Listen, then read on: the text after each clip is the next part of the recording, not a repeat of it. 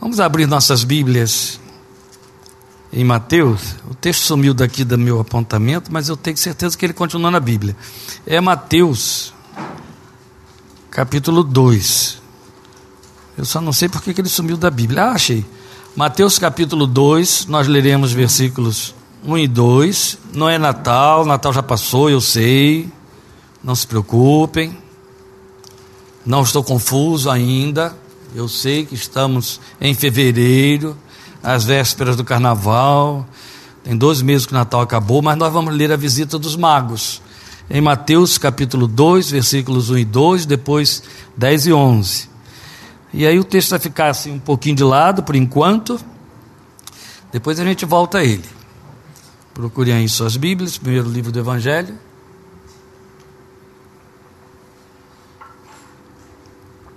Depois que Jesus nasceu em Belém da Judéia, nos dias do rei Herodes, magos vindos do Oriente chegaram a Jerusalém e perguntaram: Onde está o recém-nascido rei dos judeus?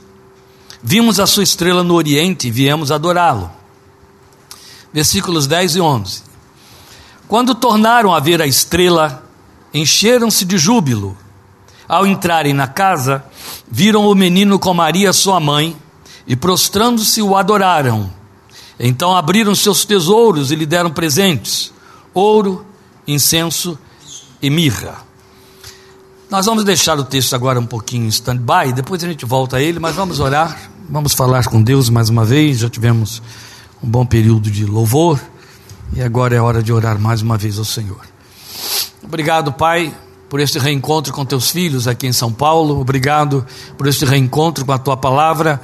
Obrigado por este momento de culto e de celebração ao teu santo nome. Obrigado por tua presença, pelas promessas de que nos recordamos e cremos que na tua fidelidade não deixas de cumpri-la, porque estás entre nós a despeito de nós, mas por causa do nome santo de teu filho Jesus. E a tua palavra é clara quando diz que o Senhor, estando no meio de nós, é poderoso para nos salvar e se regozijará em nós com júbilo e nos renovará no seu amor. Glória ao teu santo nome. Dá-nos corações à altura de percebermos, meu Deus, a grandeza desta promessa e a sua realização. Dá-nos corações adoradores, corações perceptíveis, corações que consigam de fato se sensibilizar e se aperceber da revelação da tua majestade, da tua presença e da tua graça. Não seja ela apenas, ó Deus, um lembrete, mas seja uma experiência real, porque o Evangelho de Jesus é experiencial. É, realidade de Deus em nosso meio. É o teu reino manifesta entre nós e nós rogamos que, mesmo de uma reunião singela como esta que estamos apresentando ou na qual estamos inseridos, ó Senhor, tu te faças, tu faças deste momento um espaço de adoração onde adoradores te adorem em espírito e em verdade. Portanto, nós rogamos que a tua palavra seja servida por ti, que a envias ao nosso encontro para nos ensinar estas coisas, para nos adestrar, para nos equipar, nos aprimorar, nos preparar para sermos, estarmos diante de ti, conforme a proposta do teu coração de maneira que as coisas que trazemos, os tropeços nos quais nos embaraçamos, ó Deus, as expectativas, as perspectivas e até as razões totalmente fora e longe, distantes do verdadeiro motivo pelo qual nos queres reunidos, que nos trazem a esse lugar, sejam dissipados, sejam colocados para longe de nós. E a proposta do teu coração, o desejo do teu espírito, seja a única coisa que tu encontres e faças acontecer entre nós esta noite, e tu te sirvas por misericórdia da tua palavra para nos ensinar isto hoje mais uma vez. Por amor de teu santo nome, por tua graça, nós te rogamos esperando em Cristo Jesus, em cujo nome estamos reunidos e oramos a ti para teu louvor e glória. Amém. Meus irmãos, eu disse que nós vamos deixar um pouquinho o texto dos magos aí, é, para o lado que vamos nos servir deles ou dele como ilustração para a nossa proposta desta noite, porque o nosso propósito não é diferente daquele pelo qual nos reunimos sempre e quando não só não é aqui, em qualquer outro lugar, quando você se reúne como crente em Cristo Jesus. O propósito é te aprimorar, é adestrar. A Bíblia diz que Deus deu à igreja dons. E entre os dons que se manifestam na, na coletividade da igreja, que são diversos, todos eles, cada um deles, sem faltar um que seja, unicamente dados para a edificação do corpo de Cristo, de maneira que nenhum foi dado para seu uso particular, todos para o corpo. E aí eles têm mais funcionalidade quando o corpo está reunido, haja vista 1 Coríntios 14, 26. Entre os dons distribuídos, há dons encarnados, há dons de carne e osso, que são dons ministeriais. E se destaca dentre os dons ministeriais o de pastor-mestre, pastores e doutores. Qual é a função do dom ministerial de pastor que Deus deu à igreja? Adestrar o povo, equipar o povo. Tem gente por aí transformando os dons, se é que os tem, em recurso para que o povo é, obtenha os seus desejos através da magia da fé. Isso não acontece, Deus não tem compromisso com isso, mas tem gente que gosta de ser enganada, tem enganador, todos se dão muito bem, né? E vai funcionando por aí. Mas, biblicamente falando, dentro da revelação de Deus, o dom ministerial foi dado para adestrar você. Paulo diz em Colossenses, isto é algo que tem que pesar muito no coração de líderes. Paulo diz em Colossenses que ele combate, ele luta para que possa apresentar todo homem perfeito ou pleno, que seria a melhor palavra, em Cristo. Esta é a função: apresentar todo homem perfeito em Cristo.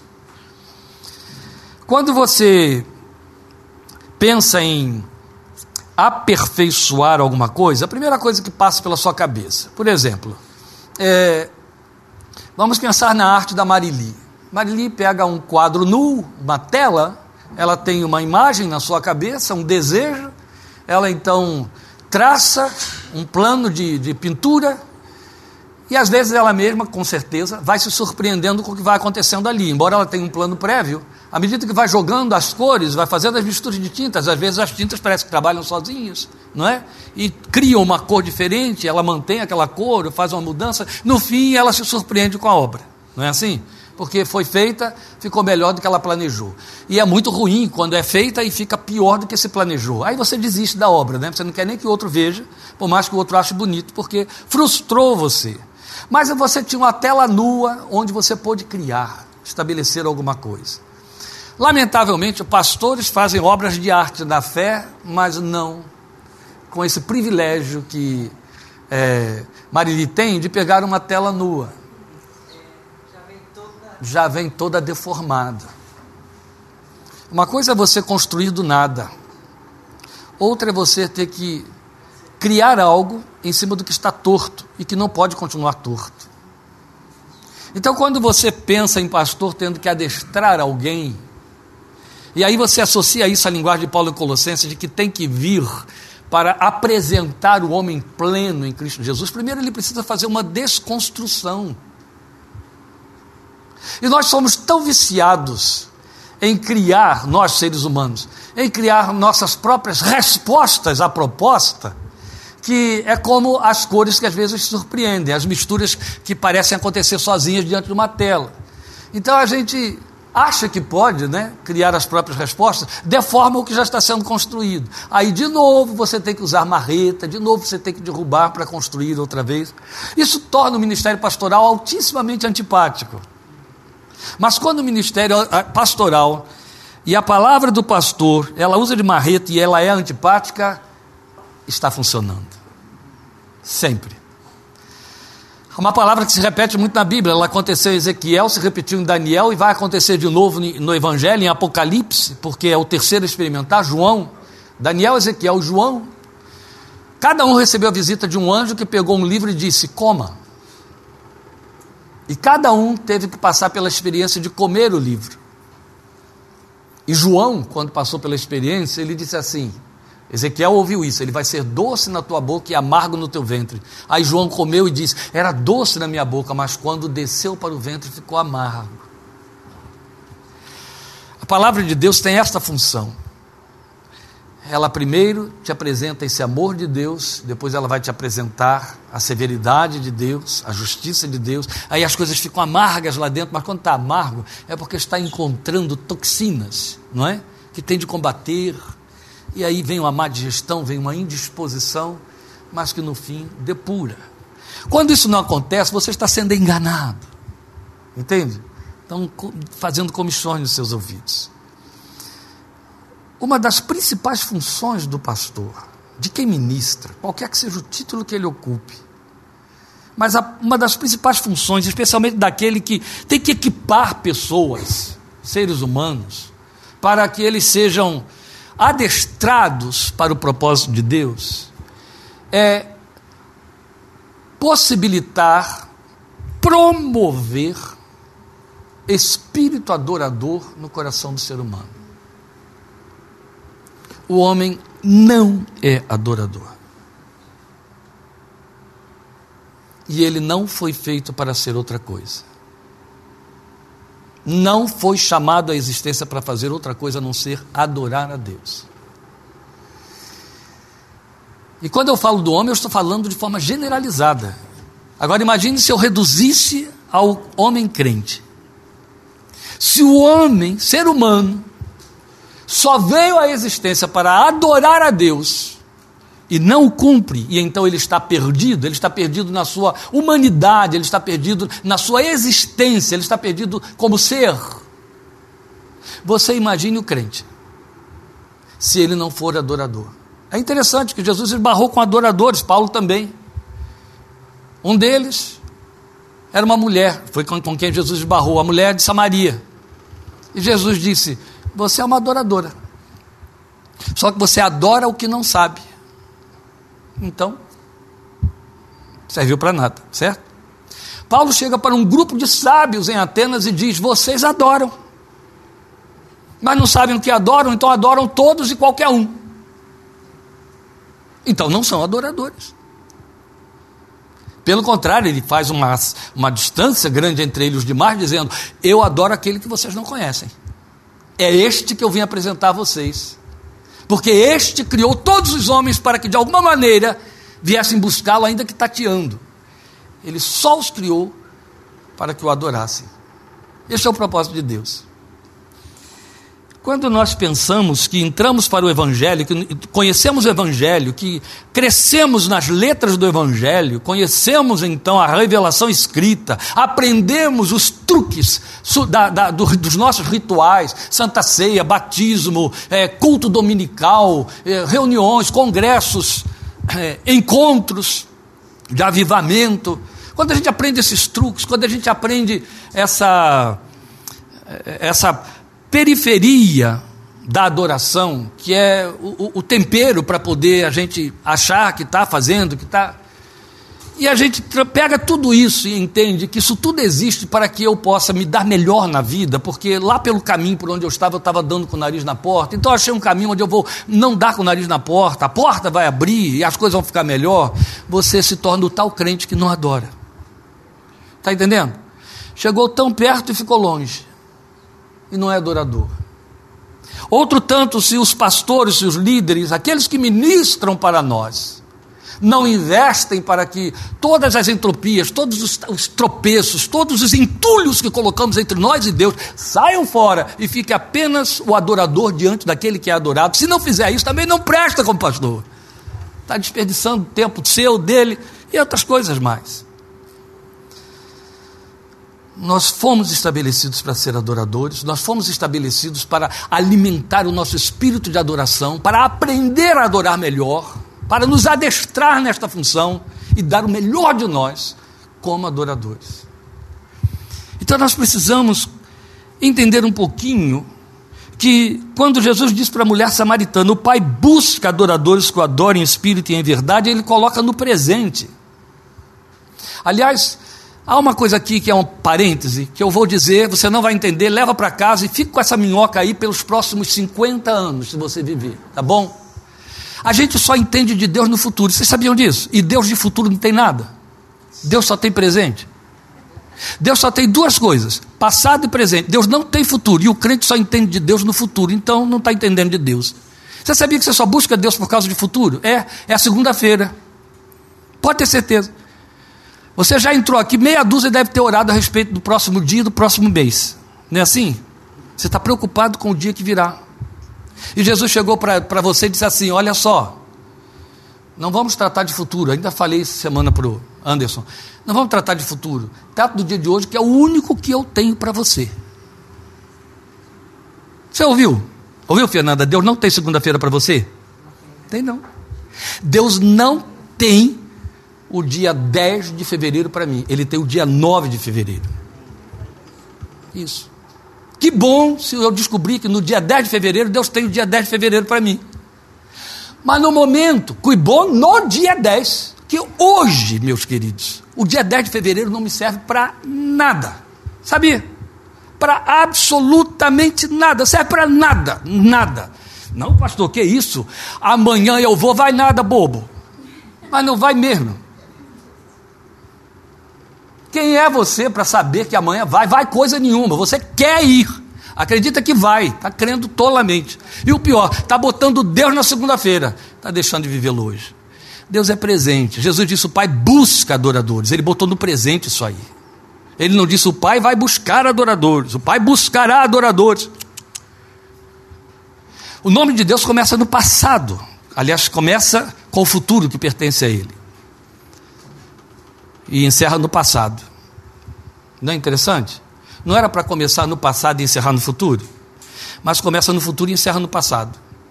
O nome de Deus é uma junção de três tempos, o nome que ele revelou a Moisés: futuro, presente e passado. Nessa. É, nessa ordem: futuro, presente e passado. Porque o futuro só pertence a ele. E a mim e a você, nós só damos conta do presente e do passado. E quando você dá conta do passado, você está mal. É.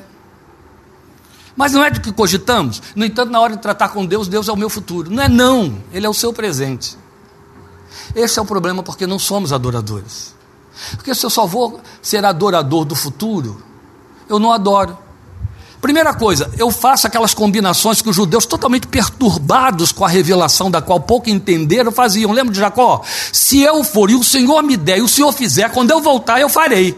A gente faz a mesma coisa se o Senhor me abençoar, se o Senhor fizer prosperar o meu caminho, no próximo culto eu vou dar um testemunho do que ele fez. Miserável. Quer dizer, se Deus não fizer, eu não vou dar o testemunho, não é?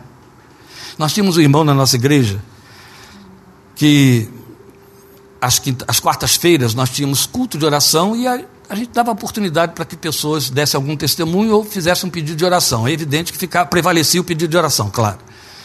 E toda quarta-feira, coitadinho que tinha perdido o emprego, já tinha uma esposa, ele ia lá dar um testemunho. Aí ele fazia, falava duas coisas. Irmãos, eu estive fazendo uma entrevista semana passada, eu quase consegui, mas perdi na última hora, não me deram.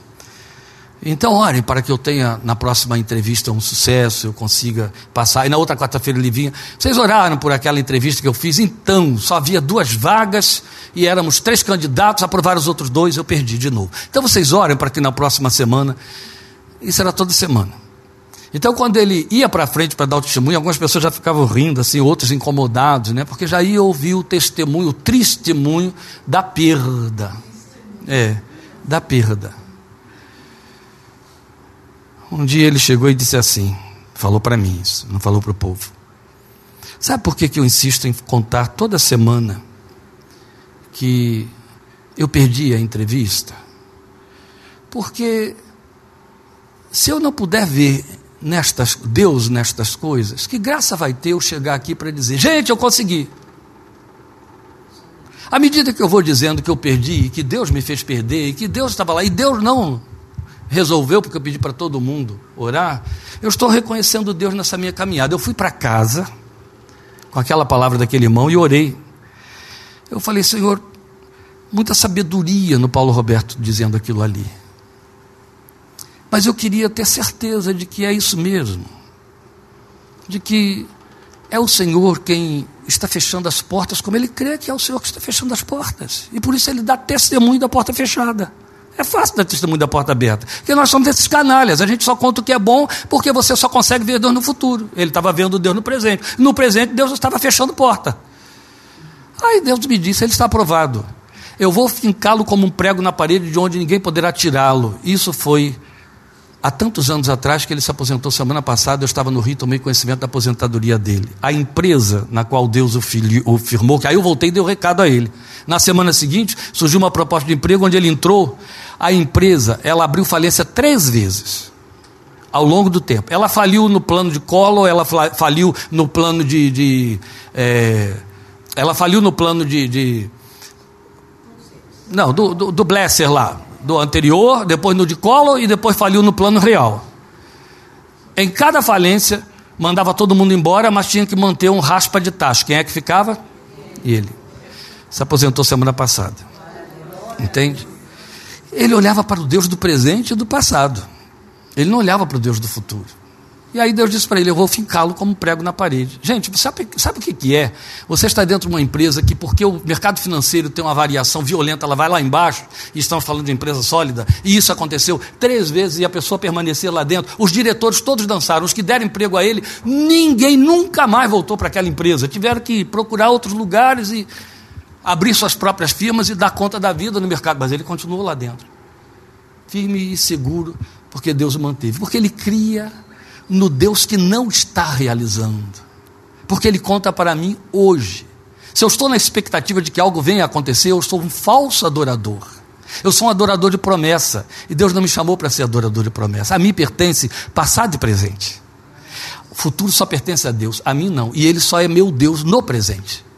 E é isso, esta linguagem que parece assim muito enigmática a você, pode parecer muito etérea, mas não é. Me perdoem colocar dessa maneira, é palavra de sabedoria, estamos falando da palavra de Deus. Ela significa minimamente que se você crê que Deus é o Deus do presente e não é o Deus do futuro, isso significa que você não tem que se preocupar com o futuro. Entende? Você tem de vivê-lo hoje, de tal maneira que é o que te conta. Porque quando a gente pensa no fato de que Ele não é o Deus do meu futuro, isso significa que o futuro está todo pronto e Ele traz para o meu presente. Ele não vai me levar para o futuro, Ele traz o futuro para cá. Esta é a ação de Deus para comigo. Deus não me fez para o futuro, entende? Deus me fez para o presente. E porque Ele me fez para o presente, Ele traz o futuro, Ele não me leva para o futuro. É você que quer ir para o futuro, porque você quer garantias e mais. Sempre queremos nos cercar dessas garantias, para não crer, para não ter que esperar, para não desenvolver dons e talentos espirituais. Nós queremos visibilizar o futuro, por isso corremos atrás de cartomante, de profetas. No caso dos demais, correm atrás de, de, de cartomantes, de jogador de búzio, não é assim? No caso dos cristãos, correm atrás de profeta, profetinha, profetada. Eles vão correndo atrás porque eles querem visibilidade, eles não querem crer, eles precisam ver. Então eu preciso que o profeta olhe por mim e me diga que vai acontecer, ou que não vai acontecer. Presta atenção, nós queremos visibilidade, nós queremos profecia para não ter que esperar, não ter que crer, nós queremos antecipar Deus, nós queremos entrar no futuro de Deus. Isso é um insulto. E aí, uma coisa que eu li, o Jane Peterson escreveu, e que com muita sabedoria, como lhe era próprio, ele escreveu e ele disse: quando eu quero antecipar algumas coisas, eu só quero alimentar minha preguiça espiritual, eu só quero alimentar minha vagabundade. Entende? Eu não quero fazer nada. Então eu quero ter visão do que está acontecendo lá em cima para eu não funcionar agora. Se eu antecipo alguma coisa, eu não funciono agora. Esta é a razão porque, com todo poder e autoridade, o Filho de Deus disse assim: Não fiquem ansiosos por coisa alguma. Você só tem sua ansiedade atrelada ao futuro, gente. Não existe ansiedade com respeito ao passado. Sabia? Existe culpa. Ansiedade não. Eu não posso ficar ansioso a respeito do que já acabou. Isso não existe. Só existe ansiedade com respeito ao futuro. Só o futuro. O presente é o presente, a coisa está acontecendo, ou não está acontecendo. Mas você só fica ansioso por causa do dia de amanhã. E isso diz que eu não sou adorador, porque eu vou adorar um Deus que não está existindo, ele só é Deus do meu presente. Ele me chamou para que eu seja adorador. Pastores precisam preparar crentes para serem adoradores. A minha função hoje aqui é trazer a você consciência destas coisas para que você se torne adorador ou um melhor adorador, ou um adorador eficaz. Eu quero reforçar tudo isso que eu disse aqui agora, todo esse jogo de palavras que eu joguei nos seus ouvidos aí, com a palavra de Deus. Então, dois textos que eu vou ler para você, todos os dois estão em Efésios, capítulo 1, você viu? Eu disse que eu ia deixar o texto de Mateus 2 em stand-by, ele ainda está lá em stand-by, ainda não estou pregando, né? eu estou chegando lá. Quando eu chegar lá, vou dizer, começa agora, tá bom? Então, por enquanto, eu quero que você observe o que está escrito. Na minha versão está desta maneira, então não sei se vai dar para você acompanhar aí. Efésios capítulo 1, eu vou pensar só dois versículos. Efésios capítulo 1 é um texto que a partir do versículo 3 usa muito linguagem de eternidade, mas a eternidade que é o meu passado, o seu passado. Ponto de sabedoria: não existe passado na eternidade, tá bom, gente? Ou não é eternidade, tá certo? Mas a eternidade que Efésios 3 está falando é o meu passado. Porque quando diz que outrora, está falando outrora com respeito ao meu presente, mas que é o presente de Deus. Tá? Esta é a razão, uma das, porque Paulo diz: Nós pregamos a Cristo que está crucificado. Ele não diz que foi crucificado. Aos olhos de Deus, o filho dele está morrendo a favor do último homem que o confessar ainda, lá no nosso futuro. Tá bom?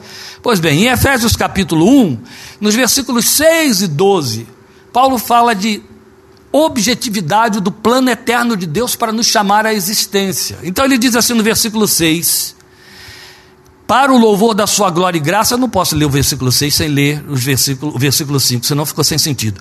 Em amor, nos predestinou para sermos adotados, para sermos adotados como filhos por meio de Jesus Cristo, conforme o bom, bom propósito da Sua vontade, para o louvor da sua gloriosa graça, a qual nos deu gratuitamente no amado. É evidente que eu tinha que ter lido o versículo 5 mesmo. O versículo 5 está dizendo que fomos predestinados, o versículo 4 já disse que isso aconteceu antes da criação do mundo, está lá na primeira linha do versículo 4. Fomos predestinados para sermos adotados como filhos com um único propósito. E ele chama de bom propósito. E o bom propósito e o único propósito é para sermos, volte ao verbo que está no versículo 5, para sermos para o louvor da sua gloriosa graça. Então ele fez um plano prévio na eternidade.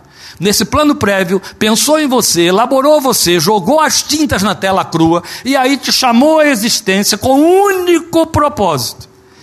Semana retrasada eu estive fazendo essa abordagem e dizendo para o povo: olha só, nós aprendemos nos nossos dogmas evangélicos que nós somos crentes para sermos salvos. Isso é futuro.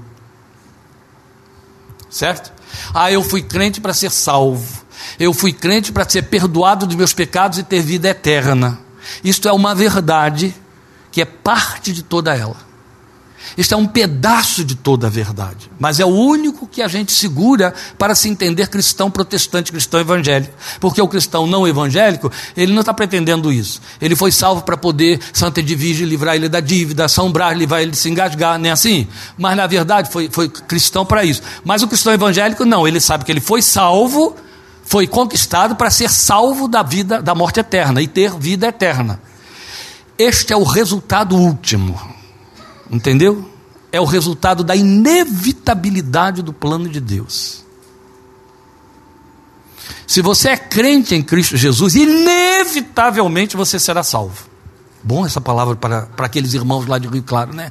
Ó, inevitavelmente você será salvo. Você não tem para onde correr. Entendeu? Você creu em Jesus como seu Salvador, você até creu porque o dogma evangélico diz, evangélico diz crê nele para que você não tenha morte eterna, crê nele para que você passe da sepultura, crê nele para que você tenha vida eterna. E você crê por conta disso tudo, mas isso aí é a inevitabilidade. Se não te disserem que você vai ter vida eterna, mas você crê em Jesus como seu Salvador, você vai ter vida eterna, mesmo que ninguém tenha te informado a respeito disso. Entende? Logo, este não é o propósito principal. Esta não é a razão pela qual Deus fabricou você, para usar a linguagem de Efésios capítulo 2, versículo 10. Não é. Esta é a consequência inevitável. Um Deus eterno faz coisas eternas. Está certo? Então, quando eu falo que o propósito de Deus, que não passa sem a vinda, a encarnação e sacrifício do seu filho, quando eu falo que o filho de Deus pagou com a sua vida e sua vida terrena, deixando glória, vivendo como homem, vivendo no meio de bandidos, e sendo surrupiado e tratado como coisa pelos santarrãos da sua época, pelos maiorais, pelos Herodes e etc. do seu tempo. Todo vilipêndio e mais, toda aquela ignomínia que a Bíblia chama de morte, morte de cruz, esse preço tão cruel, ele foi feito não somente, agora eu uso a palavra somente sem pedir licença, para que você tenha vida eterna. Ele foi feito para que Deus pudesse transformar você, filho de Adão, condenado a morrer no seu pecado, em um filho dele, para adorá-lo como Pai. Ele te chamou à existência em Jesus para você ser adorador. Está escrito aqui, ó. Eu vou ler desde o 4 agora. Porque Deus nos escolheu nele, nele em Cristo, antes da criação do mundo. Poxa, eu não sabia que eu era tão velho. Deus me escolheu antes da criação do mundo. E a gente está preocupado aí que tem 70 anos, Fernando. Olha só, na verdade, nós somos muito mais velhos do que isso. Nós fomos escolhidos antes da criação do mundo. Somos brotinhos, né? Ele nos escolheu nele antes da criação do mundo para sermos santos e irrepreensíveis em Sua presença. Pronto, a eternidade já está aqui. Como é que Ele quer que eu seja santo e irrepreensível na Sua presença se a presença dele é eterna? Então já tinha eternidade embutida aí. Na Sua presença, em amor, nos predestinou para sermos, aí eu vou saltar para o versículo 6, para o louvor da Sua gloriosa graça. Eu, no outro dia, confrontei os crentes com a, a inteligência do texto. O que, é que a inteligência do texto diz? A inteligência do texto diz que Deus elaborou criar, criar homens à sua imagem e semelhança, chamá-los à existência num tempo da história, né? um, uma, um tempo que foi jogado dentro da eternidade, quando na verdade, desde os dias da eternidade, ele já tinha seres adoradores que, santo Deus, diante de quem nós não vamos saber sequer começar a adorar, nem o que é adoração. Deus tinha seres adoradores, e sempre teve, em caráter de perfeição absoluta. O pior deles foi chamado sinete da, da perfeição. Complicado, não é? O pior era sinete da perfeição. Ganhou o título depois de Satanás. Eram adoradores, e são adoradores. A Bíblia diz que os exércitos do céu o adoram, exércitos do céu o adoram. Você sabe o que significa isso? Você sabe que Deus manifestou no mundo físico a quantidade de seres criados no céu? Pastor, você está inventando muito. Ah, vamos para lá, tem tanta gente inventando besteira, por que eu não posso inventar uma coisa boa? É, porque quando a Bíblia fala de anjos, ela os chama de estrelas. Quando fala que um terço delas caiu, está falando de um número incontável. Porque se estamos falando de estrelas, se Deus estabeleceu uma referência dos seres criados no mundo físico, que ele chamou de corpos celestes, que chamamos de estrelas, o número é incontável. Até onde já se pôde contar galáxias, elas são da ordem de 200 bilhões. Galáxias. A nossa é a menor dentre todas, tem 400 bilhões de estrelas. A nossa galáxia. Poxa, então haja adorador Aí ele inventa de criar adoradores finitos, porque esses não vão morrer nunca. Aí ele criou os finitos, esses aqui, eu e você. Quanto que a gente dura? Ah, a vida de um homem é de 70 a 80 anos, o que passa disso é câncer e infarto, é o que está escrito. Não é? É, o que está escrito. Alguns ficam com câncer e infarto, Eduardo, aos 60, sabe? Mas, é. Mas a, a, o plano de Deus é que você só fique enfadado depois dos 80. Aí, ele cria essas coisas pequenas reduzidas no tempo, e as emparelha com os adoradores eternos. E diz: Mas são vocês que eu busco como adoradores. Ué, meu Deus, mas ele, ele já tem seres incontáveis de adoradores perfeitos, por que ele está buscando a mim? Está a resposta aqui, ó. Para sermos o louvor da sua gloriosa graça. Qual anjo entende da graça? Vou lhe dizer uma coisa que também não é novidade, não é besteira. São as novidades que ficam escondidas no texto que ninguém quer ver. Nenhum anjo entende da graça. Não sabe o que é. Que é isso, pastor? Coisa tonta? É. Não sabe. A Bíblia me diz e diz a você em Efésios capítulo 3, versículos 8 em diante, que os anjos estavam atentando para o que vinha acontecendo no rolar das gerações por centenas e centenas de anos de história humana, tentando compreender o que Deus estava fazendo. Aí, quando ele estabelece a igreja através de Jesus, ele pega a igreja e expõe e diz para os anjos: era isso que eu estava fazendo. Era isso. Toda, toda aquela coisa louca que vocês não entenderam.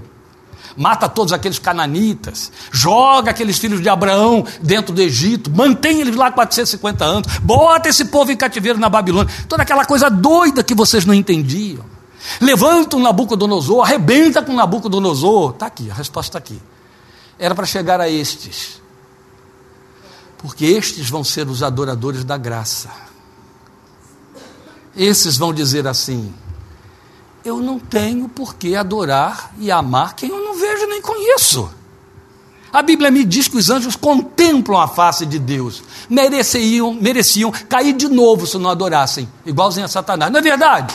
Se estão contemplando a glória e a majestade de Deus e não adoram o inferno com eles. E foi o que Deus fez, com um terço deles. Agora eu e você. João diz que nós amamos aquele a quem não amamos. Eu vou dizer uma coisa a vocês. Podem pôr em teste, quem tem que me testar é Deus. Podem pôr em teste, eu tenho testemunho da minha família, mas eu tenho meu testemunho, testemunho da minha consciência. Eu amo Deus, a quem eu nunca vi.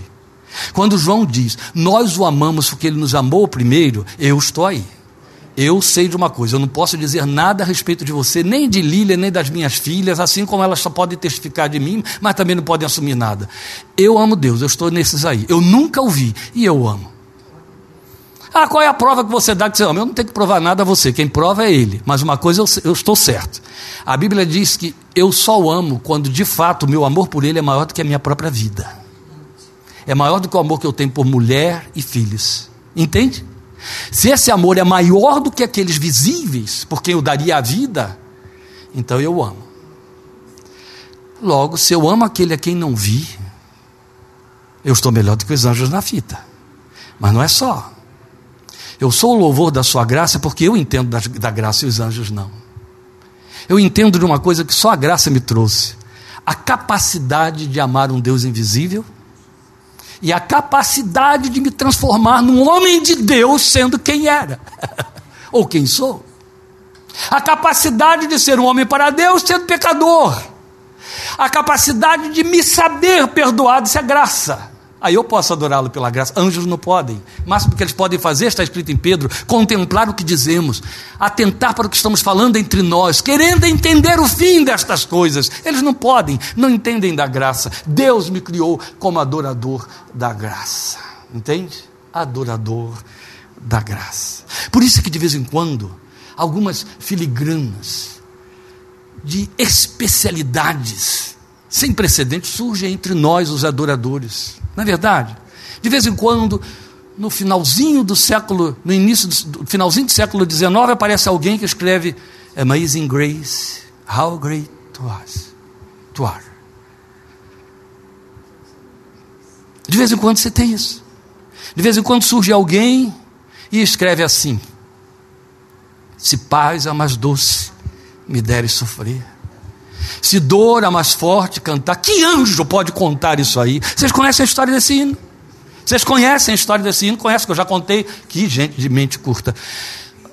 Memória curta. Vocês conhecem, eu já contei. A letra deste hino foi escrita por um pastor missionário americano que foi servir na missão do interior da China. E deixou nos Estados Unidos mulher e dois filhos, crianças. A mulher era pianista, ele era um poeta. Enquanto ele viajou para lá, para que a mulher depois fosse com as crianças ao seu encontro no campo missionário, ele escreveu esta poesia: Se paz a mais doce me deres gozar, se dor a mais forte sofrer, ou seja o que for, tu me fazes saber que feliz com Jesus sempre sou. Sou feliz com Jesus. Sou feliz com Jesus, meu Senhor. E tem mais duas estrofes, mais três. Na quarta estrofe ele bota lá: Vinda e o anseio do meu Salvador, em breve virá me levar ao céu, onde vou para sempre morar com os remidos na luz do Senhor. Enquanto a mulher aguardava o tempo da viagem, ela compôs uma canção no piano sem letra. Tam, tam, tam, tam, tam, tam, tam, tam, tam, tam, tam. Escreveu a pauta todinha da canção e disse: Vou levar para o meu marido. Toma o navio com as duas crianças, vão, sofrem um naufrágio, as crianças morrem no naufrágio e ela sobrevive e é levada para o campo onde ele está. Quando ele, ela chega, ele já sabe por telégrafo que quase perdeu toda a família, mas ela vinha sozinha, sem os dois filhos. Então ela vem para se consolar com ele mutuamente os pais que perderam os filhos por causa de uma viagem missionária. Vão adiante de mim, depois eu encontrarei vocês do outro lado. Aí no meio do mar surge uma tempestade e eles estavam a ponto de naufragar. Lembram disso? Eles só cumpriram uma ordem missionária, os doze, mas iam se afogar. Pois as crianças se afogaram. E essa mulher chegou lá sem mala, mas tinha a letra da canção. E no tempo certo, ela apresentou a letra ao marido, a, a música ao marido, e ele trouxe a letra, os dois juntaram e nós temos esta canção. Você pensa que quando isso foi tocado e cantado juntos, lágrimas caindo, que nada aconteceu lá em cima? Eu garanto a vocês que o céu parou. Entende? De novo aconteceu Efésios 3:8. De novo aconteceu Efésios 3:10. Deus reuniu a assembleia de anjos e disse: "Viram? Viram meu servo fulano? Viram minha serva Beltrana?" Não era hora de virar as costas e dizer: Ó oh, Deus, fica você aí com essa sua missão desgraçada que tirou a vida dos meus filhos, eu vou procurar um Deus melhor do que tu. Mas eles estão cantando, meus anjos, e me adorando e dizendo: Se paz a mais doce me deres gozar, se dor a mais forte sofrer, ah, pastor, Deus não me chamou para isso, não. Volta para o seu canto, para o seu núcleo de perdição infeliz, porque você não pertence a esta fé. Entende? Você foi chamado e dotado com capacidade para ser adorador da graça. Agora, se você quer adorar o Deus do futuro, você vai ficar esperando ele fazer realizações. Aí você vai dar uma adoração que os anjos vão debochar de você com todo direito, vão dizer: agora sim é muito bom, né? Entende? Você adora, porque a graça, ela vem quando você merece desgraça, e você entende da graça, experimenta a graça e adora o Deus da graça e diz: Glória seja o teu santo nome. É assim. Então, de vez em quando, surgem essas filigranas da graça que fazem o céu parar. Será que Deus está querendo que eu viva esse tipo de coisa? Olha, eu vou lamentar muito se isso não puder ser uma verdade na sua vida. Você terá perdido a sua existência. Tão curta, tão pobre, que vai se tornar tão ridícula. Veja o versículo 12. No versículo 12, voltando ao 4, nos escolheu nele antes da criação do mundo para sermos. Aí o versículo 4, versículo 12 diz: a fim de que nós, os que primeiro esperamos em Cristo, sejamos para o louvor da sua glória. Lá era graça, agora é glória. De graça eu e você entendemos, porque aprendemos que a graça é o favor imerecido, que me chegou, me alcançou, me redimiu, me perdoou. E glória? Eu entendo de glória eu entendo da glória. Se eu entendo de glória, eu vou entender da glória dos palcos, não é isso? Dos holofotes, das lantejoulas do mundo, dos brilhos desta era. Mas glória de Deus, não vimos a sua glória. João disse que vimos. Opa, então alguma coisa muda, não é só. A Bíblia diz que o Espírito da glória de Deus repousa sobre mim e sobre você. A Bíblia diz que quando eu não era crente, eu estava vazio da glória. E agora que eu sou crente, o Espírito da glória repousa sobre mim. Então eu posso ser adorador da glória, eu só preciso saber como ela é. O que é a glória de Deus? Eu não sei se vocês já tiveram a experiência de receber dentro de casa algum grande nome Lá numa das dos aparadores da casa da Silvana tem uma foto do Caíto olhando de frente para Juscelino Kubitschek. Então foi um momento em que ou ele foi à presença de Juscelino ou Juscelino chegou no lugar onde ele estava. Na época era o grande nome, na ocasião dessa foto. Eu não sei se você teve a experiência de receber um nome grande entre os homens dentro da sua casa. Uma coisa eu tenho absoluta certeza: se você tomar conhecimento de que um grande nome vai entrar na sua casa, você não vai abrir a porta para ele como abre para mim. Porque eu não tenho nome, muito menos grande. Então você pode me fazer entrar pela porta da cozinha, que vai dar tudo certo. Mas eu tenho absoluta certeza de que se for um grande nome. Contam que numa das mais trágicas enchentes da Holanda, de Amsterdã, a cidade submergiu porque os diques estouraram. E então houve uma tragédia semelhante a essas que acontecem em Belo Horizonte, Rio de Janeiro, na época dos nossos aluviões. Então a cidade foi abaixo. E aí, é claro, o povo correu para as ruas para poder tentar salvar o que podia, tentar segurar diques, refazer diques e salvar pessoas, tirar dos escombros, catar corpos, tirar lama, lama, lama, lama, lama. A multidão de gente, gente de tudo quanto é classe social, correu para as ruas para poder tentar salvar sua cidade e socorrer o povo. No meio daquela multidão, também vestido de qualquer maneira, sujo etc., estava uma mulher loura. Aliás, quem lá não era louro, né? Estava lá uma mulher loura, pele bela, limpando, correndo, até que alguém prestou atenção e gritou: É a rainha! E mudou o cenário, na hora. Quando alguém descobriu que Beatrix estava lá, jovem ainda, no meio daquela gente, pegando em par, catando lama, suja de lama na cara, no, no, no corpo, era a rainha. O cenário virou. Imediatamente, quem estava por perto ficou pouco à vontade. Quem estava junto procurou limpar a lama que estava aqui no cantinho e etc. Alguém veio tentar tirar a lama da rainha, não é assim? Mas as pessoas já estavam querendo fazer reverência, já não podia mais. Como é que a gente faz? Fica em pé, dobra para pegar com a pá. Ou seja, o contexto mudou, as pessoas ficaram atrapalhadas. Quem estava ali tinha majestade, no mesmo ambiente. Eu tenho que entrar no contexto dela. Ela entrou no meu, mas ela não deixou de ser majestade. Se ela entrou no meu e não deixou de ser majestade, eu preciso ir para lá. Que ela já veio para cá. E aqui não dá certo para ela. Então eu vou entrar na ambiência dela. E foi isso que mudou o contexto, a volta da rainha durante a tragédia de Amsterdã de umas décadas atrás aí, muitas décadas.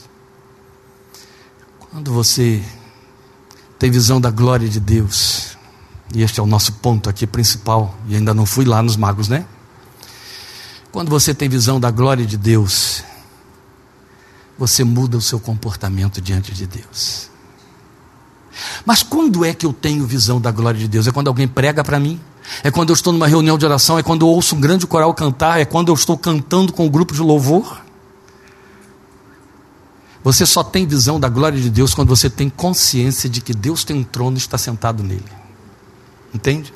Foi isso que Apocalipse procurou nos mostrar o tempo todo.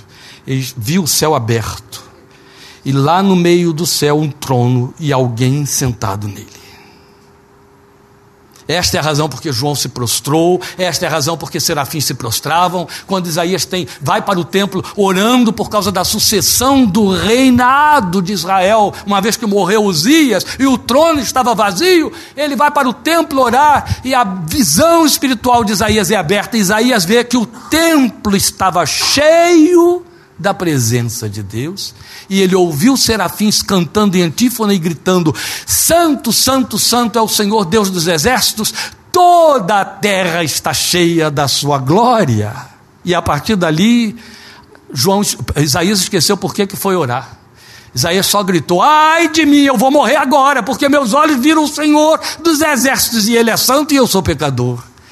Quando você tem consciência de que Deus está no trono, de que quem não está no trono, de que quem está no trono não é o seu chefe, o partido tal do seu governo, mas é o Senhor da história, aquele que, que trabalha com os homens como se fossem marionetes, dá pitecos e os tira, chama ali, põe aqui. A sua visão de vida e visão de glória muda. Você tem visão de que ele não perde a majestade, está entendendo? A majestade de Deus não diminui porque as circunstâncias à sua volta ficaram enxovalhadas, de mau aspecto. Ele continua rei, ele continua senhor, ele continua soberano, ele continua irretocável, ele continua glorioso. A Bíblia, quando nos fala desta visão da glória de Deus, ela diz que anjos põem as asas sobre seus olhos quando vão contemplar essa glória. João a contempla e cai no chão. Ezequiel a contempla e cai no chão. Daniel a contempla e cai no chão. E não é o cai-cai das igrejas, essas palhaçadas aí de quem não tem o que fazer em vez de fazer uma boa terapia. Não, estamos falando de pessoas que caem por conta do impacto da glória, caem conscientes, de olho aberto, entendendo? Vendo tudo à volta. Cai porque não tem força física para ficar em pé. Cai porque não tem coragem de ficar em pé. Cai porque não sabe qual é a posição que vai assumir. Fica em pé, fico de joelho, fico deitado como é, é melhor ir para o chão. O chão é o meu lugar, porque a glória é dele. Quando você contempla a glória de Deus, e é aí que a gente começa. Eu tenho a visão de que Deus está reinando no seu trono, e eu tenho a visão de que há um preenchimento. Glória de Deus é preenchimento. O ser humano nasce vazio e morre vazio. Se ele entra em contato com o veículo da glória, a glória entra nele. E o que é glória entrar no ser humano? A primeira coisa que a glória de Deus, quando entra em você, faz é te transformar de reles mortal em filho de Deus eterno, com direito de filho. E o direito de filho não é uma brincadeira, um jogo de palavras, é com direito à herança, chamado de herdeiro. Não é mais, não é só. É de alvo, objeto central da atenção de Deus. Daí ocupar o lugar de primogênito, aquele que vai dar sequência e mais. Uma vez nessa categoria, fruto da atenção, de forma que Deus pensa em você, a Bíblia diz que Ele pensa em você, que Ele planeja a respeito de você, a Bíblia diz que Ele dá ordens aos seus anjos a seu respeito, você está no centro do pensamento de Deus. Então a primeira coisa que a glória faz é preencher o que estava vazio. Ela transforma, porque a glória é isso, ela opera transformação. Ela transforma você de mero homem vazio em um filho eterno do Deus eterno. A segunda coisa que a glória faz é preencher esse vazio com a presença do próprio Deus. Então só entende de glória de Deus quem sente a presença do Espírito de Deus dentro de si. Tradução não significa ziquezira, não significa sapatinho de fogo, não significa, entendeu? Aquele outro fogo, não é isso. Presença do Espírito de Deus não significa emoção, não significa sensação. Presença do Espírito de Deus significa influência. Significa o impacto interior que faz, que te dá consciência de pertencimento e de não pertencimento. Eu pertenço a Ele, não me pertenço. Eu pertenço a Ele, não pertenço ao mundo. Eu não pertenço aos meus parentes. Eu não pertenço à sociedade que me aplaude. Eu não pertenço. Eu pertenço a Ele. Eu tenho consciência desse pertencimento. Ele está aqui dentro de mim. A outra coisa que essa glória faz é que ela vai fazendo um trabalho de lapidação. Entende? Lapidação. Ela vai tirando as suas não marcas e deformidades e conformando você com a imagem do Filho de Deus. Ele é o modelo, o Espírito Santo está aqui com o cinzel dele batendo na estrutura de pedra do seu coração, tirando lascas para dar uma nova forma, um novo nariz, um novo pensamento, entendeu? Uma nova forma de sentir a vida e de pensar a vida. Está te dando a forma de Jesus. Então a Bíblia diz que todos nós estamos sendo transformados pelo Espírito de Deus em gló de glória em glória na imagem do Filho de Deus. É disso que estamos falando. Anjos experimentam isso? Não. O anjo que nasceu querubim vai ser querubim por toda a eternidade. Aquele que foi transformado em serafim, será serafim toda a eternidade. Está entendendo? Não há aquele negócio de plano de carreira que a gente tem nas empresas. Hoje você, nas igrejas também, né? Hoje você é servo, amanhã é diácono, depois é presbítero, depois vira pastor, depois bispo, depois apóstolo, depois messias. Não, não. Não há plano de carreira no céu. O anjo é serafim, vai ser serafim. É querubim, vai ser querubim. Querubim vai ser é anjo, vai ser arcanjo, é arcanjo e acabou. E não tem outro. Mas você não. Você é homem perdido. A glória te transforma em filho de Deus. Depois a glória te transforma em portador do Espírito de Deus, altar dele. E depois vai te transformando em mais parecido com o filho, mais igual ao filho, mais semelhante ao filho, está mais próximo de Jesus, está mais parecido com ele. Olha, agora a carinha dele está lembrando muito meu filho. Olha essa fala, essa voz, essa voz. Lembro de Pedro. Lembra de Pedro? Como eu gosto desse texto. Eu não conheço tal homem. Teve os palavrões lá pelo caminho que o texto não vai registrar. Porque ele estava querendo desfigurar tudo. Mas até para xingar, Pedro xingava igual a Jesus. Não teve jeito. Pastor, blasfêmia nova. Não, Jesus xingava. Parede branqueada. Isso era palavrão na época, sabe? Era feio. Pelo menos ofendia. Palavrão ofende, né? Ofendia. Então, até para xingar, ele xingava igual a Jesus. É. Lá em casa, todo mundo sabia que minhas filhas estavam sendo muito bem educadas, porque o palavrão pior que elas podiam dizer, que ofendia, meu Deus, o tempo fechava entre elas. A gente tinha que interferir, porque a, a ofendida chegava assim para nós, onde estivesse, mais desesperada. Nara, Nara me chamou de egoísta. Egoísta era o pior palavrão que se podia dizer dentro de casa, uma filha para outra, entende? Então Pedro devia ter dito lá umas coisas semelhantes. Aí a mulher disse: Não, você é dele, a tua fala te condena. Nem na fala ele conseguia mudar. Então é assim: o anjo vai, o, o Espírito de Deus vai transformando, e daqui a pouco Deus está dizendo: está falando igual a ele, está pensando igual a ele, está sentindo igual a ele. Na verdade, conheço gente assim. Eu conheço gente que quando vê pessoas desgraçadas, não olham e fazem assim. Coitados. O, o que fazer? Eu conheço gente que quando vê pessoas desgraçadas, não comem, não dormem, perdem o sono, vão para casa murchos, doídos, e precisam fazer alguma coisa, senão não sossegam. Essas pessoas, eu tenho certeza de que tiveram avanços na glória, e Deus chega e diz assim: está ficando igual, está ficando igual, está chegando lá, está chegando lá.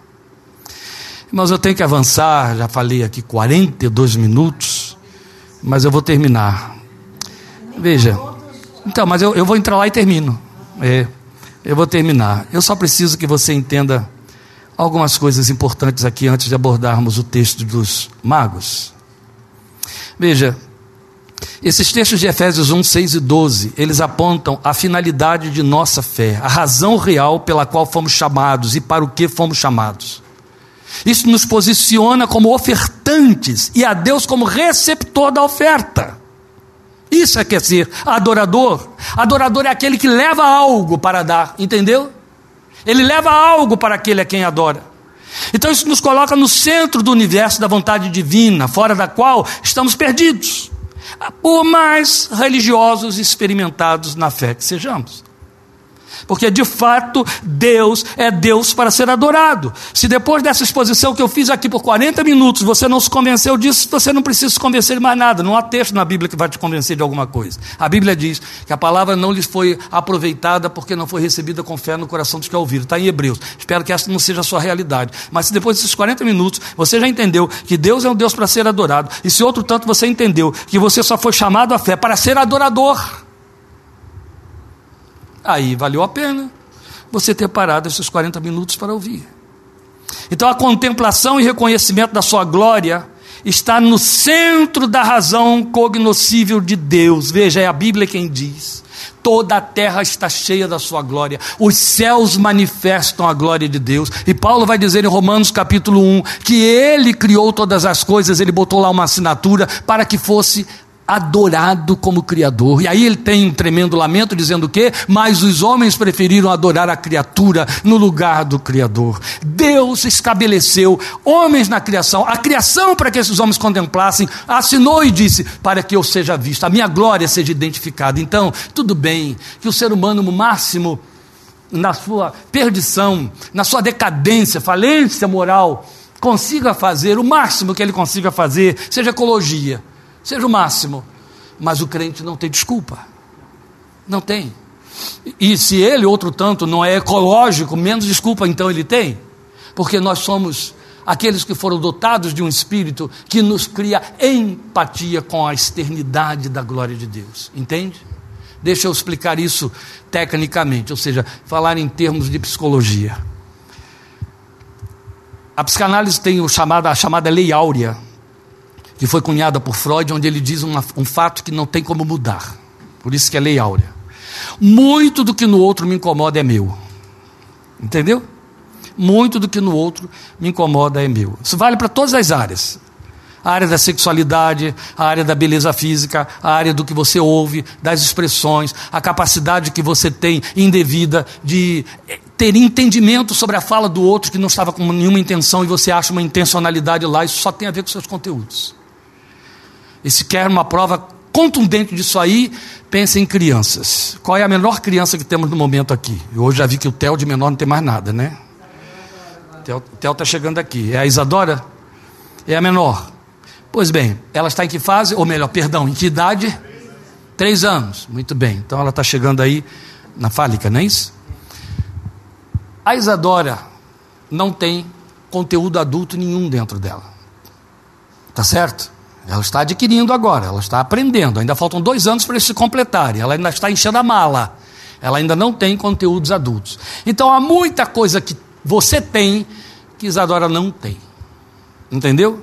Mas Isadora reage diante das coisas com as quais, para as quais você reage com seus conteúdos, que ela não tem.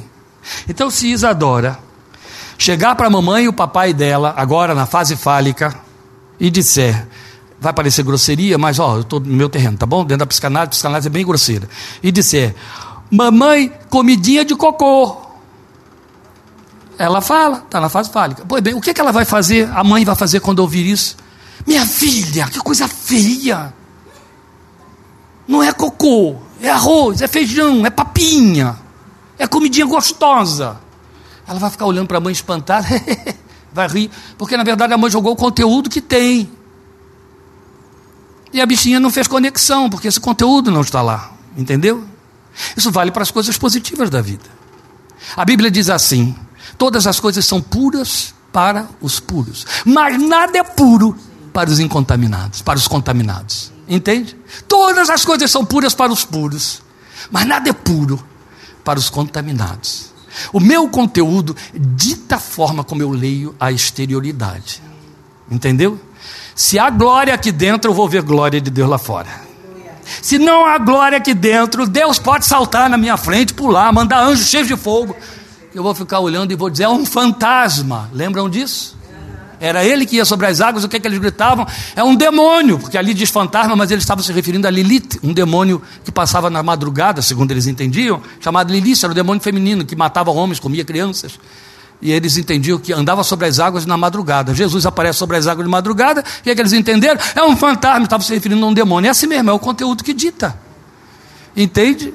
Se a glória está aí dentro, você vai ver glória onde ninguém nem imagina.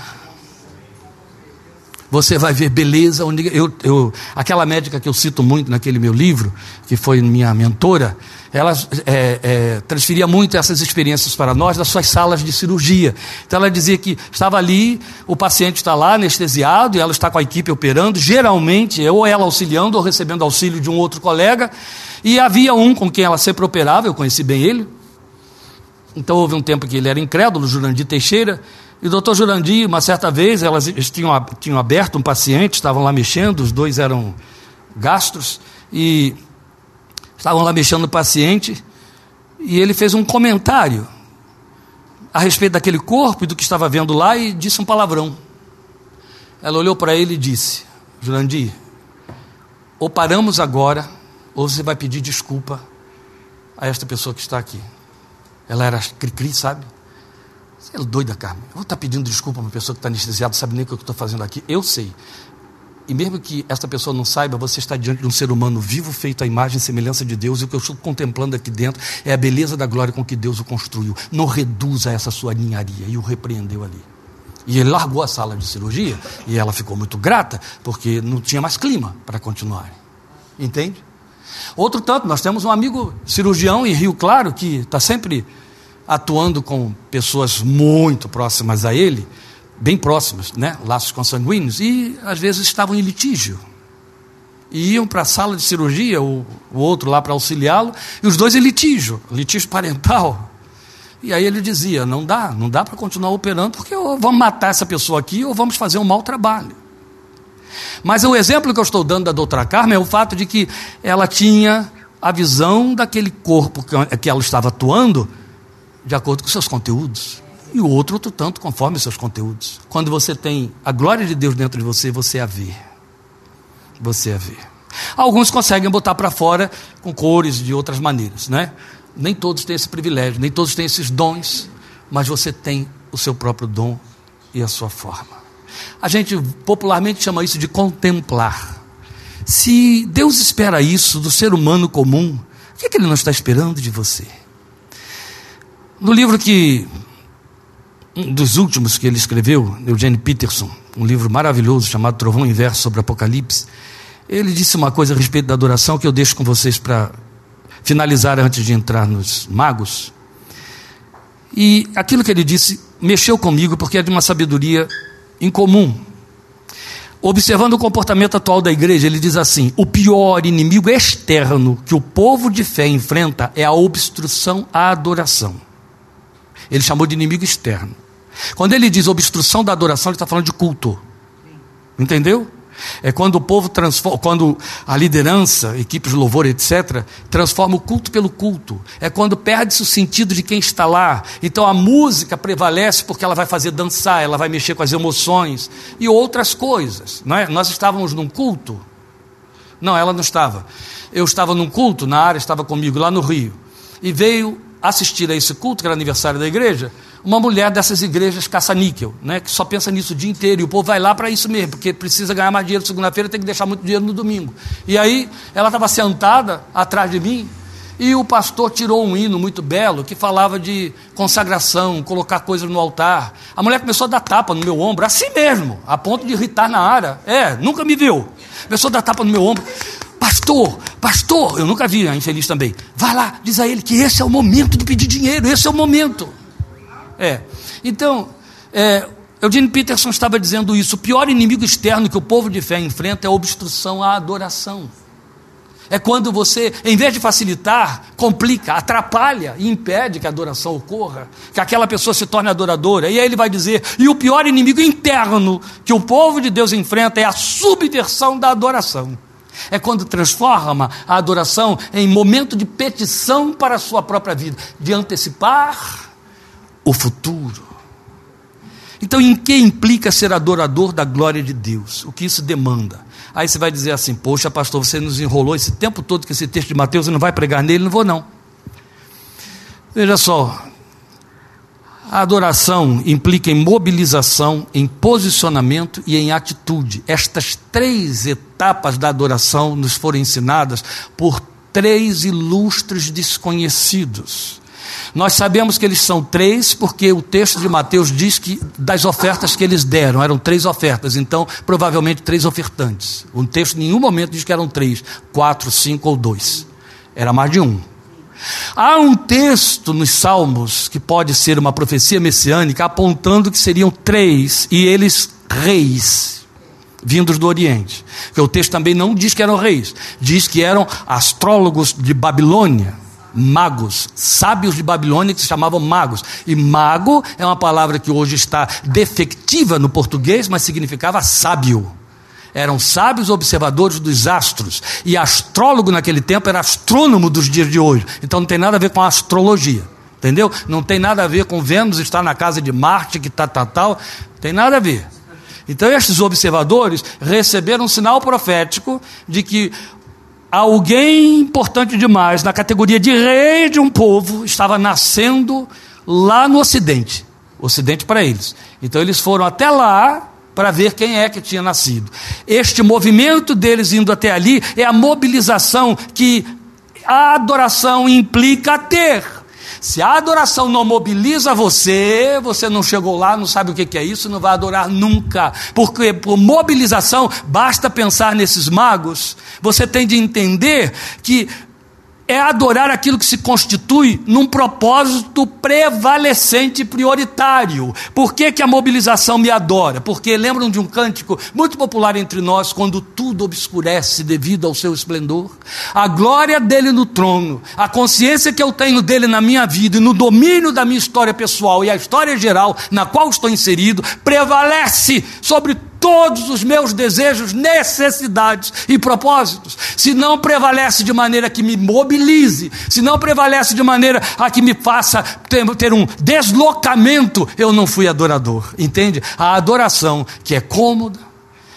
Quando Catarina Busque fundou o Exército de Salvação na França, na década de.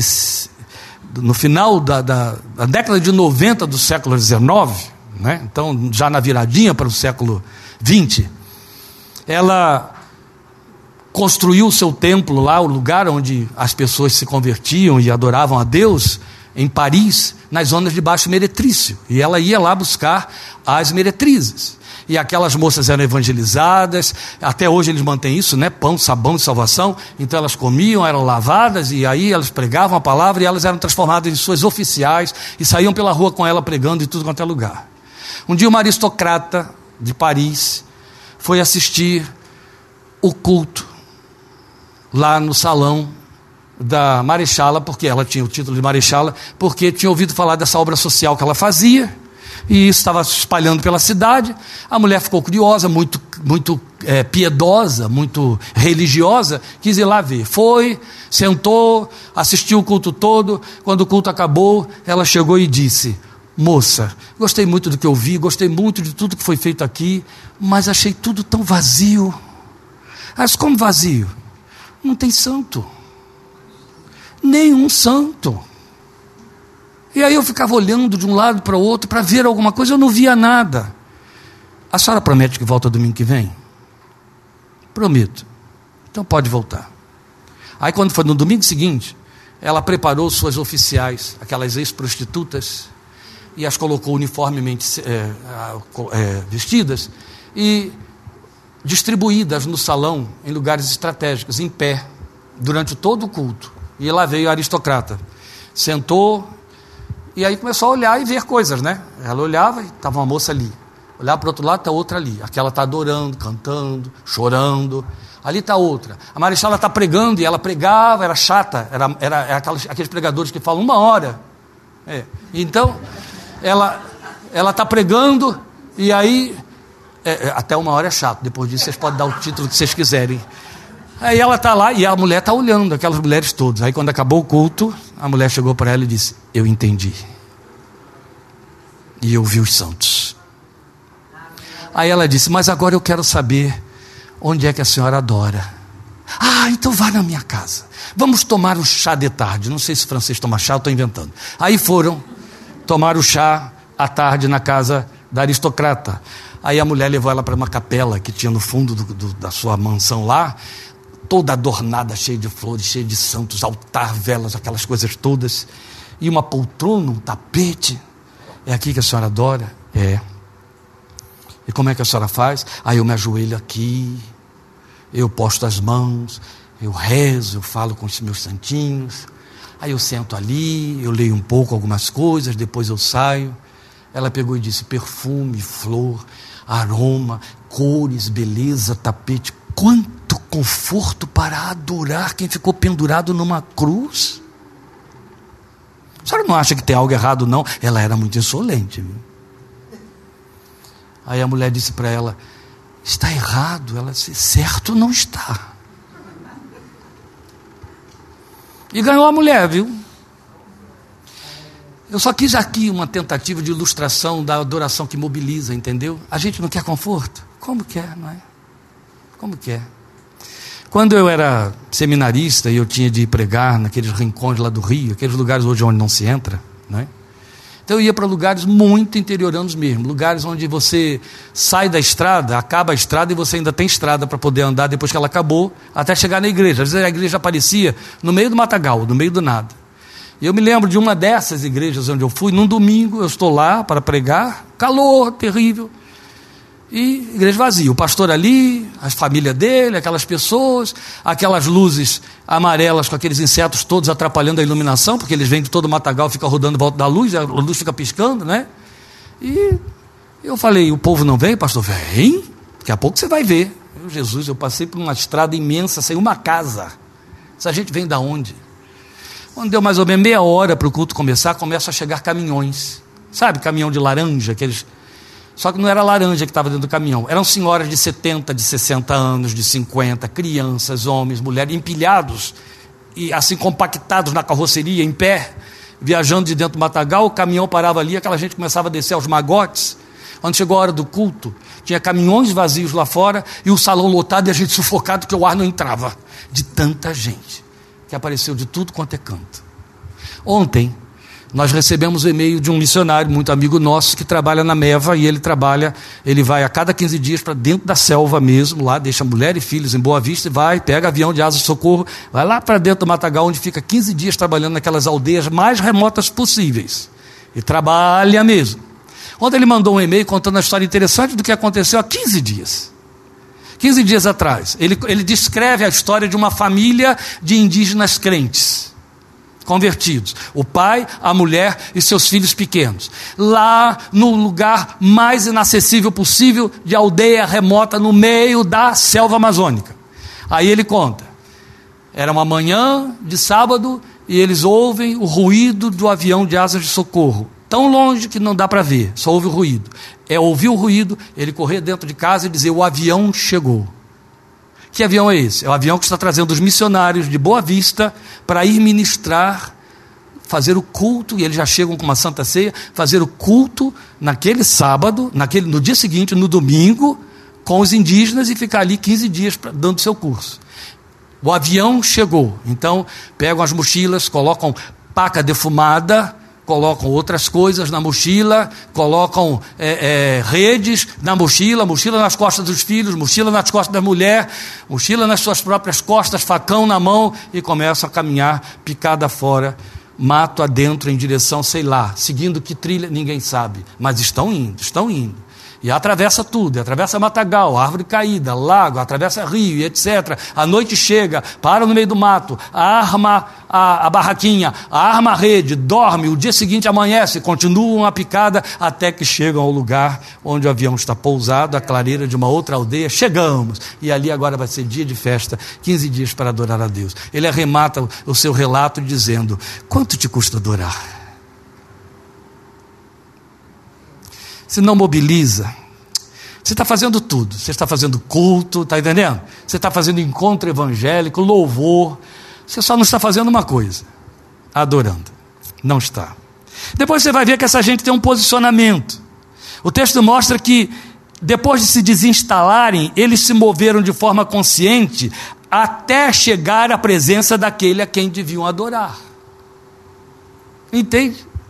Quando eu me converti, bem dentro de uma igreja pentecostal que primava por sentir a presença de Deus, lembram disso? Já passou há muitos anos, mas existia, né? Lembra quando existia? Sentir a presença de Deus. A gente cantava uns cânticos bonitos que dizia: Eu sei que estás aqui, mas isto quero eu sentir. A ênfase era sentir a presença de Deus. Alguma coisa tinha que mexer lá dentro de você. Então a gente ia para o lugar de oração e ficava lá orando até sentir a presença de Deus. Se fosse demorar duas horas, você ficava duas horas lá, até sentir a presença de Deus. Este é outro aspecto da adoração. Você vai adorar até estar consciente de que está na presença dele. As entropias ficaram de fora, entendeu? Mamãe, papai, filhinhos, o programa tal, a agenda não sei da onde. Não, não saia para adorar carregando tralhas. Você só tem que se levar. O que você leva não serve para nada. Ainda vou te dizer uma boa notícia: nem o dinheiro que você leva vai servir. Entendeu? Não. Leve-se. A última coisa é isso. A atitude de adoração. O texto diz que eles chegam lá e se prostram. É a primeira coisa que eles fazem. É claro que estamos falando aqui de um movimento físico, mas que denuncia ou aponta para nós uma rendição, entende? Um, um, uma perda de posição quem está prostrado só tem uma coisa a fazer: beijar a mão de quem está em pé, mais nada. Prostrado. Seria isso que Jesus chama de em espírito? Possivelmente. Mas o que, que acontece com a prostração? Ela fala de admiração, e porque tem admiração, tem oferta. Não quero que você pense em oferta como dinheiro. Dinheiro é a coisa mais fácil que existe para se dar no reino de Deus. Sabia disso? E até uma viúva pobre pode dar dinheiro e o dela vale mais do que o seu, que não é pobre. Então, o dinheiro é a coisa mais fácil que tem para servir a Deus. E às vezes não serve, via de regra não serve. Aquela gente deitou coisas que tinham significado para Jesus, entende? Mas que pertenciam a eles. Vê se você entende me acompanha nisso aqui. O que eles deram pertencia a eles, mas tinha significado para o Filho de Deus. Era a oferta legítima. Tinha significado para ele, embora pertencesse a quem estivesse dando. Então eles deram ouro que falava de quê? Estou reconhecendo que você tem uma glória, só se dá ouro a reis. Entende? Tinha incenso, só se dá incenso a quem é Deus. Entendeu? Só tem significado para quem recebe. E tinha mirra.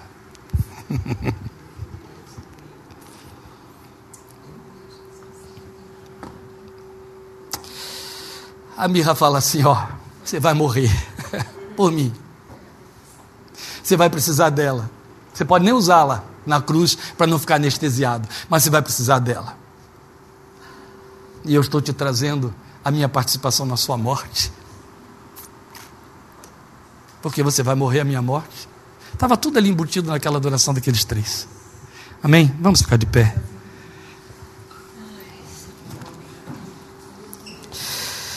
Quando eu pregava numa igreja no interior do Rio, há alguns anos atrás, já no ministério itinerante, eu gostava muito de um cântico que a esposa do pastor, que foi minha ovelha, por sinal, todos dois, entoava com o povo. Um cântico muito popular, vocês devem conhecer, que dizia: Geração de adoradores queremos ser.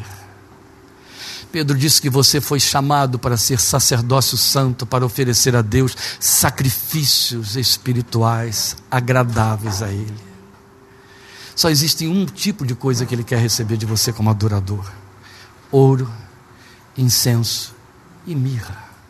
Incenso é a sua oração. O ouro é o seu reconhecimento da glória que Ele tem. E a mirra é quando você diz: Eu estou morrendo contigo, Jesus. Eu estou morrendo a tua morte por mim. Coloque-se diante dele. Este é o momento de você começar tudo pedindo perdão pelas vezes em que você quer ser futurista na relação com Deus. E diz para ele: Senhor, basta neste dia o seu mal para mim. É bastante que tu sejas o meu Deus hoje. Oh Pai, te adoramos. Como é bom saber que estamos diante da tua face hoje que tu és o Deus na nossa presença, que tu és a presença diante de nós no dia de hoje. Ah, como queremos te contemplar hoje, Deus. Como queremos resgatar este dia de hoje na tua presença como adoradores. Como queremos abrir mão dos desperdícios que não nos deixaram te adorar. A cabeça se ocupou tanto com aquilo que é nosso, que é físico, temporal, que não vai vencer a sepultura.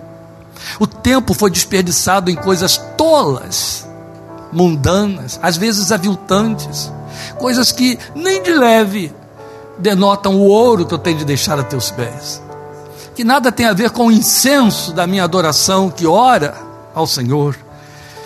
Oh Jesus, nós estamos diante de Ti te rogando, ajuda-nos a centralizar esse espírito de adoração, porque o espírito da Tua glória repousa em nós para te contemplarmos no trono, o trono daquele que reina daquele que vive hoje, e meu Senhor. Eu quero te rogar que te sirvas desta palavra como oramos no início deste culto, para que teus filhos se posicionem como adoradores reais a partir desta noite que te adorem em espírito e em verdade, aquilo para o que tu os estás buscando no meio desta geração, no meio da sua família, da sua parentela, no meio da sua atividade profissional, empresarial, no meio das suas atividades culticas. Tu estás buscando um adorador, uma adoradora, tu estás buscando vidas que se desloquem, que saiam, que busquem tua presença e que se detenham diante de ti e que ofusquem todas as outras coisas que atrapalham, que impedem. E então, o nosso trabalho será uma via de adoração, o nosso estudo será uma via de adoração, nosso relacionamento familiar, parental será um altar de adoração ao Senhor. Porque quando te contemplamos no trono, isso é perene, isso invade o nosso dia, isso ocupa cada uma das 24 horas do dia. Queremos responder diante da glória desta adoração do Senhor, do Deus adorado, como Isaías diante do teu altar. Eis-me aqui. Envia-me como adorador no meio da minha família. Envia-me como adorador no meio dos meus amigos. Envia-me como adorador no meio desta geração, enquanto eu viver. Em nome, por amor do Senhor Jesus, para a tua glória. Amém. Amém.